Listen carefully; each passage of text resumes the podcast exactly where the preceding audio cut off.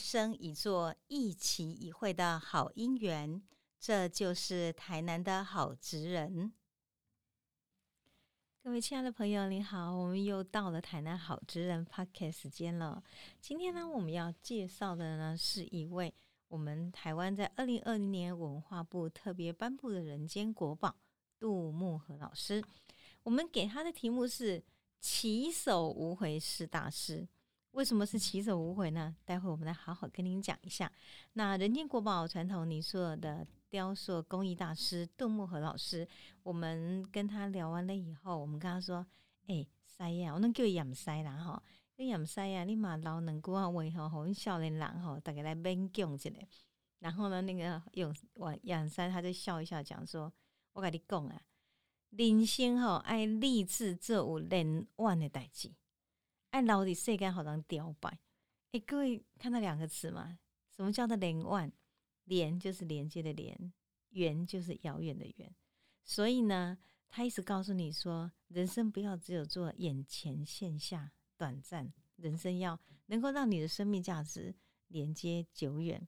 也就因为这样缘故呢，人才会把你当做是一个值得敬仰的对象。所以呢，这是讲诶，那个大家唔去改哈，人心爱你做做一个有连万的代志，爱老的世间好人雕摆。恭喜啊！那讲啦，但是杜木和老师非常有趣哦。迄刚好我又做早咧，伊讲我得拢早早的起来啊，无你得要来的来啊呢，阮就早起。啊起的时老师讲讲，诶啊，恁卡许要采访我？我讲你大师啊，当然要采访啊。伊讲，哎哟，阮实在是无啥通采访啦，啊结果。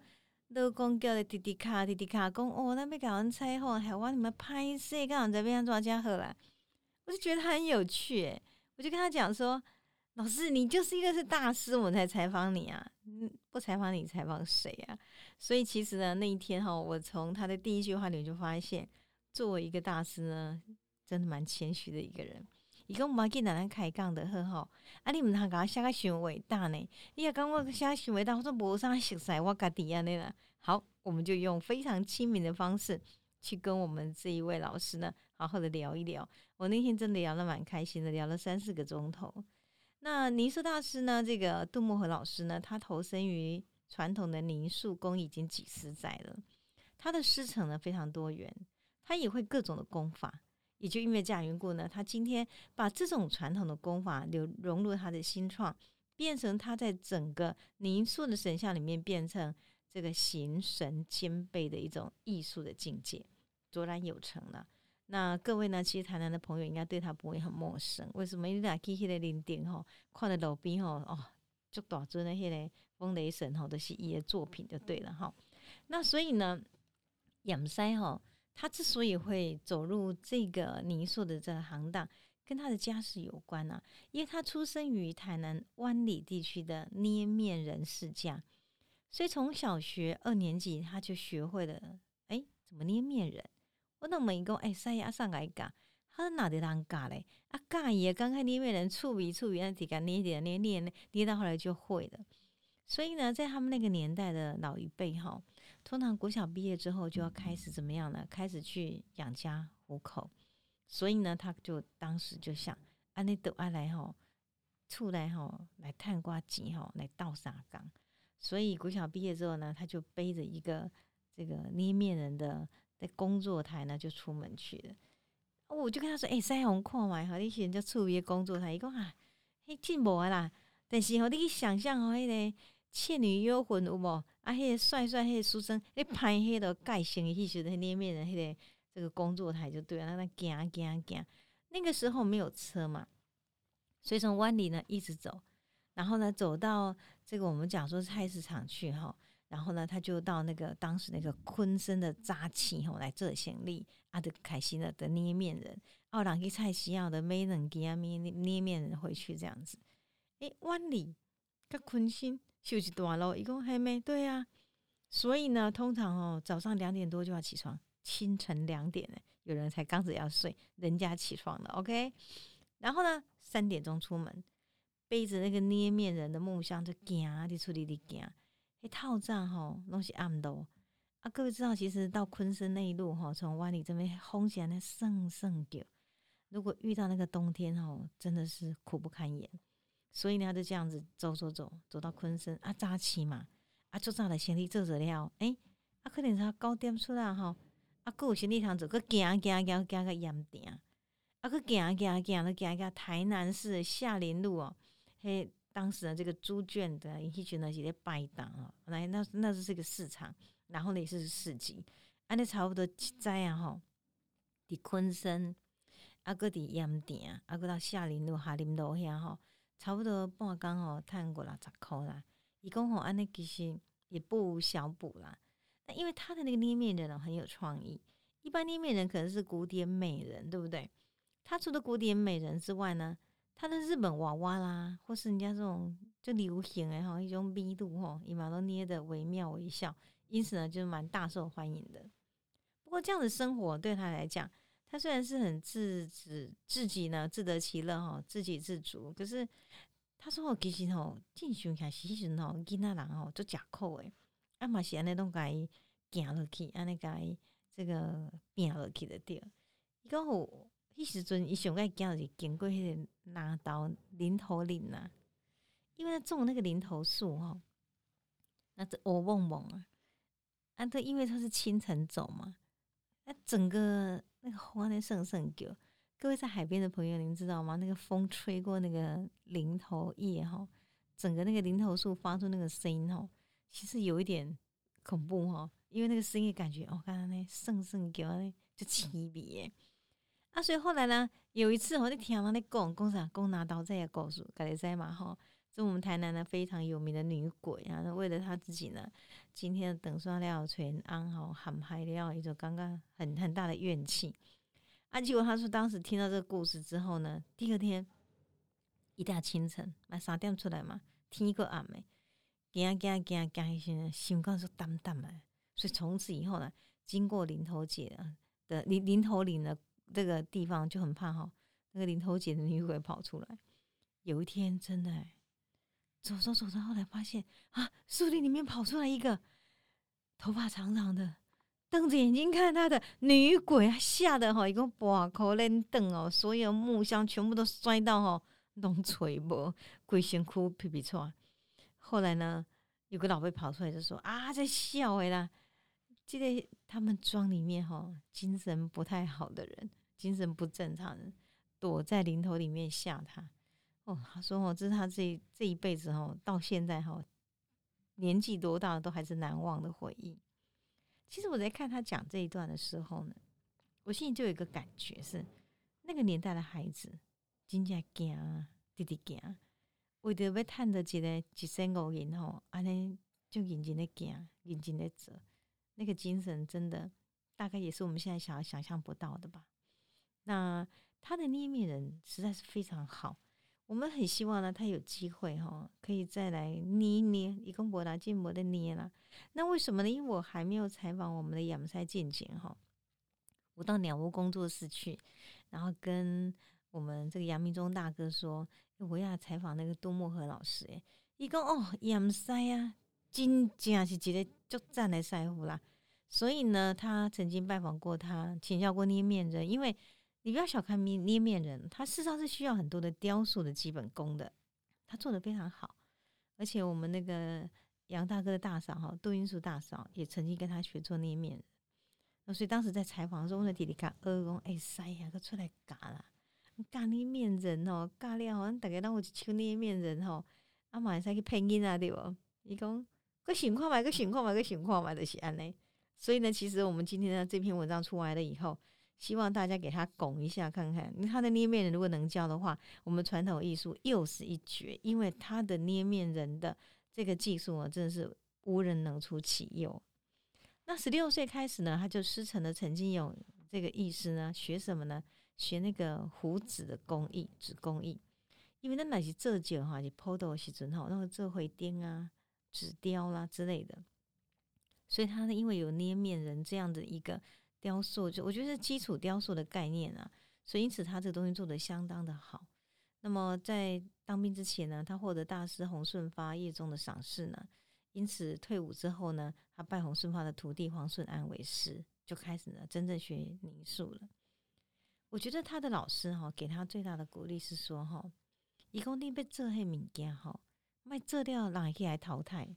像他讲的，迄时阵吼，伊若是做酒甲铺头时呢，做迄个庙会五生山之类这种花灯吼，其实足水诶。人拢讲伊做了有够好，迄规片吼，规拢是伊诶作品。但即种物件吼，咱来铺头了吼，做久了都无去啊。所以，因为老师很语重心长的，陈金勇老师跟他说：“人生在世吼，咱来做一种会连贯的代志。迄若是咱两三工都过去啊。”啊，人生的意义是啥物呢？所以呢，连我的代志拢无好做，是安怎呢？爱苦到遐学西啊！啊，西啊，讲若学了好了，出来吼，你个认真做，认真想，认真发展你的技术，上到尾啊吼，你就变做一个大师，变做大师了后，你迄作品吼，都留伫世间互人吊摆。